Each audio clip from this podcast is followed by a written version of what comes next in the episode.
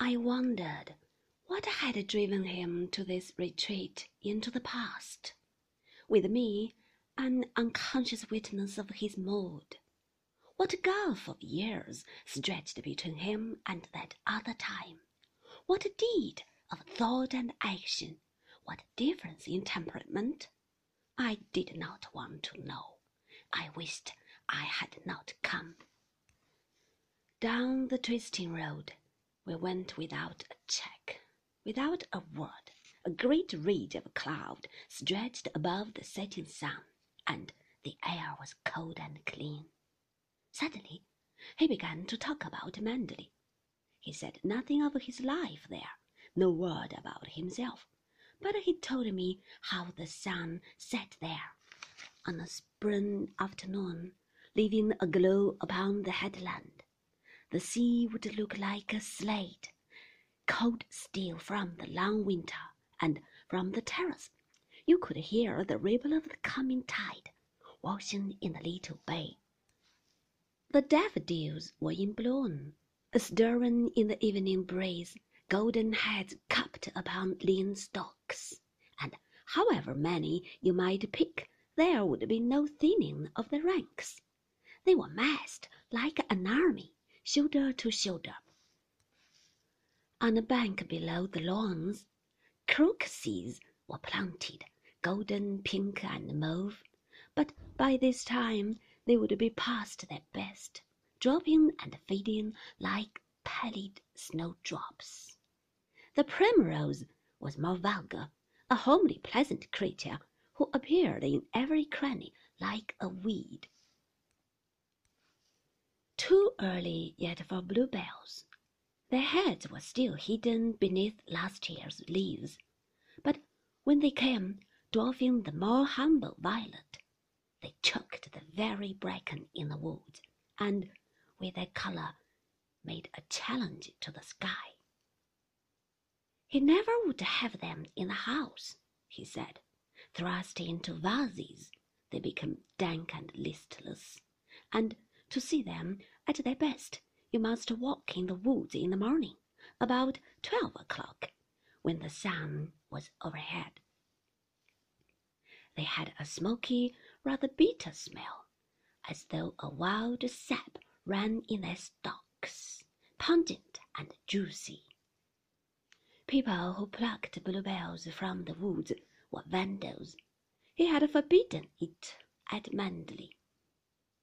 Sometimes, driving in the country, he had seen bicyclists with huge bunches strapped before them on the handles, the bloom already fading from the dying heads, the ravaged stalks strangling naked and unclean. The primrose did not mind it quite so much.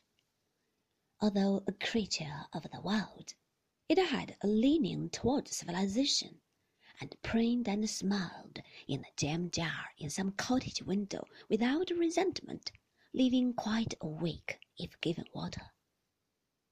No wild flowers came in the house at Manderley. He had special cultivated flowers grown for the house alone in the walled garden. A rose was one of the few flowers, he said, that looked better picked than green.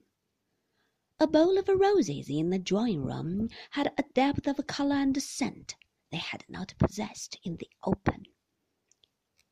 There was something rather blousy about roses in full bloom, something shallow and rancorous, like women with untidy hair.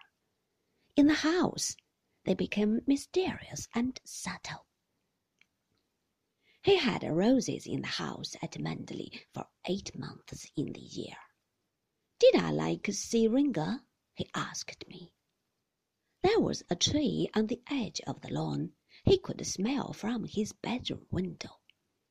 His sister, who was a hard, rather practical person, used to complain that there were too many scents at Manderley. They made her drunk. Perhaps she was right. He did not care. It was the only form of intoxication that appealed to him. His earliest recollection was of great branches of lilac standing in white jars, and they filled the house with a wistful, poignant smell.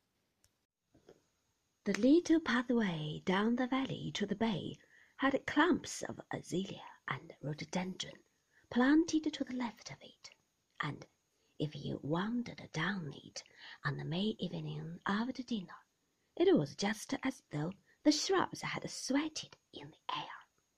You could stoop down and pick a fallen petal, crush it between your fingers, and you had there, in the hollow of your hand, the essence of a thousand scents, unbearable and sweet, all from a curled and crumpled petal, and you came out of the valley, heady and rather dazed, to the hard white shingle of the beach and the still water, a curious, perhaps too sudden contrast. As he spoke, the car became one of many once again. Dusk had fallen without my noticing it, and we were in the midst of light and sound in the streets of Monte Carlo. The clatter jagged on my nerves, and the lights were far too brilliant, far too yellow. It was a swift, unwelcome anticlimax. Soon we would come to the hotel, and I felt for my gloves in the pocket of the car. I found them, and my fingers closed upon a book as well, whose slim covers told of poetry. I peered to read the title as the car slowed down before the door of the hotel. You can take it and read it if you like, he said, his voice casual and indifferent now that the drive was over, and we were back again, and Manderley was many hundreds of miles distant.